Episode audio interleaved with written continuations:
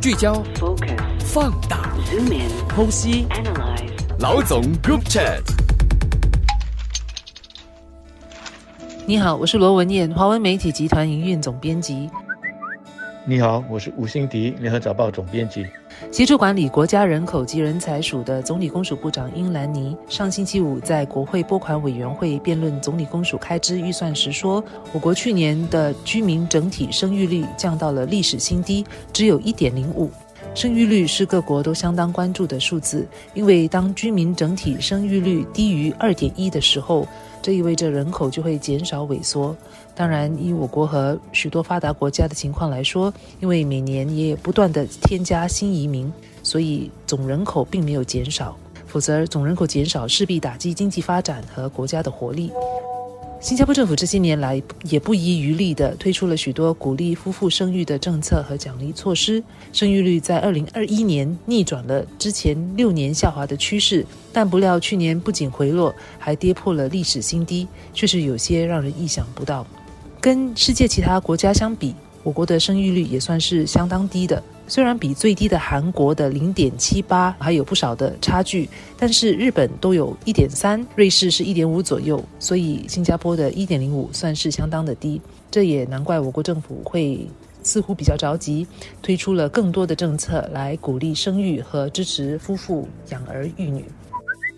文宁刚才说，新加坡去年的整体生育率降到了一点零五，有些出乎他的意料。我相信这主要是因为在二零二一年的时候，我们的整体生育率有了一个小幅度的反弹。那么他认为说，二零二二年也应该会继续这样子的走势。但是实际上呢，新加坡人或者更准确的说，新加坡的华人对于虎年不宜生小孩，那么龙年呢就适合生小孩的这种观念，还是相当的根深蒂固的。因此，我们上星期六在报道这则新闻的时候，就附了一个表，让大家看一看过去十二年的整体生育率的这个走势。那么从走势图就可以看出，虎年呢是十二生肖周期中生育率最低的，而龙年呢永远都是最高的。这样的走势每十二年它就会循环一次，不同的只是说每十二年呢，我们的整体生育率都一直是在往下掉的。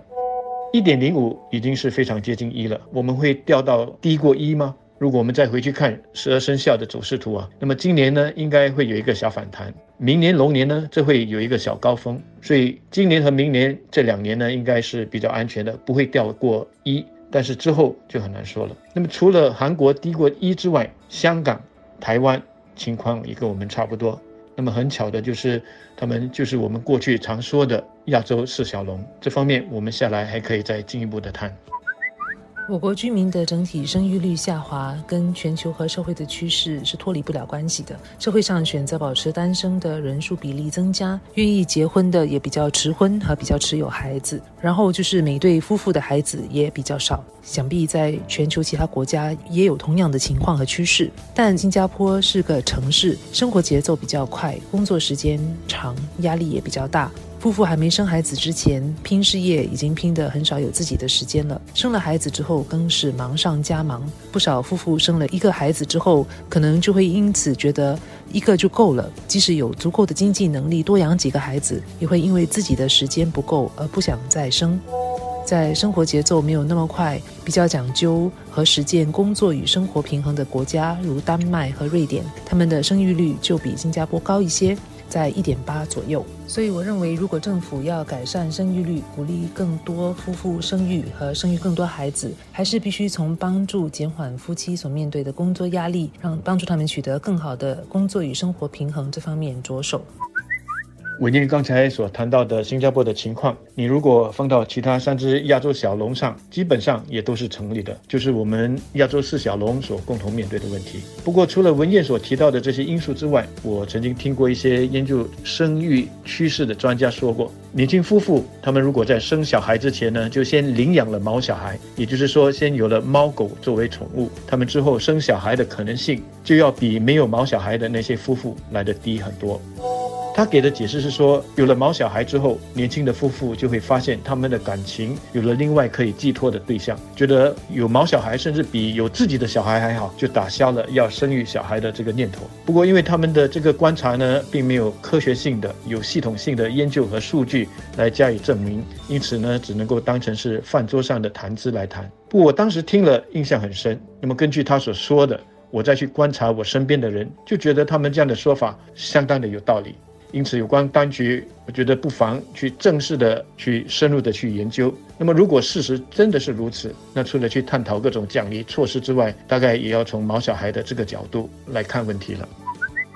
我国政府在鼓励国人结婚和养育孩子方面，可说是非常积极、用心和用力的。在刚宣布的财政预算案中，政府便宣布了新系列的援助措施，包括增加婴儿花红现金奖励，还有政府增加支付陪产假等等。除了直接给钱、提供税务优惠，还有增加陪产假等夫妇都可以直接感受得到的好处，政府也照顾了他们在住房方面的需求。另外一个比较无形的推动，是在于政府计划最迟在二零二四年推出灵活工作安排劳资政指导原则，要求雇主公平合理的考虑员工提出的灵活工作要求。这显示政府了解比较根本影响夫妻是不是要更多孩子的一个因素。